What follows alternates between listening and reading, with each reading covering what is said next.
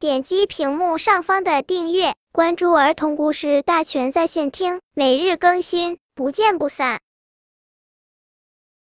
本片故事的名字是《大灰狼会变成好狼吗》。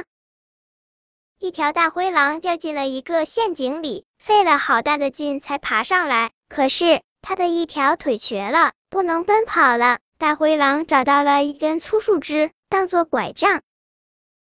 拄拐杖的大灰狼再也不像以前那样随意的欺负草丛里的小动物们了。它饿着肚子，来到一棵大榆树下，慢慢的坐下来。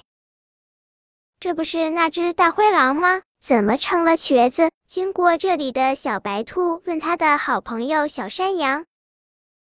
他也有今天啊！小山羊生气的说：“他掉进陷阱里，摔成了这个样子。”哦，够可怜的。小白兔说：“你还可怜它？”小山羊更加生气的说：“你知道它吃了多少小动物吗？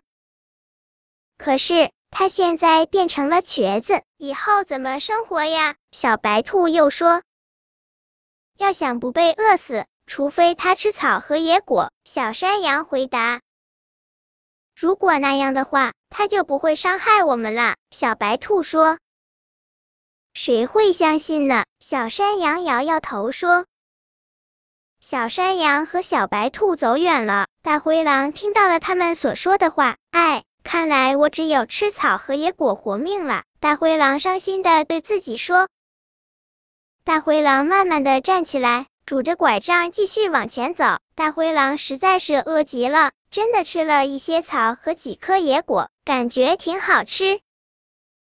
如果这样的话，我会不会变成好狼呢？大灰狼问自己。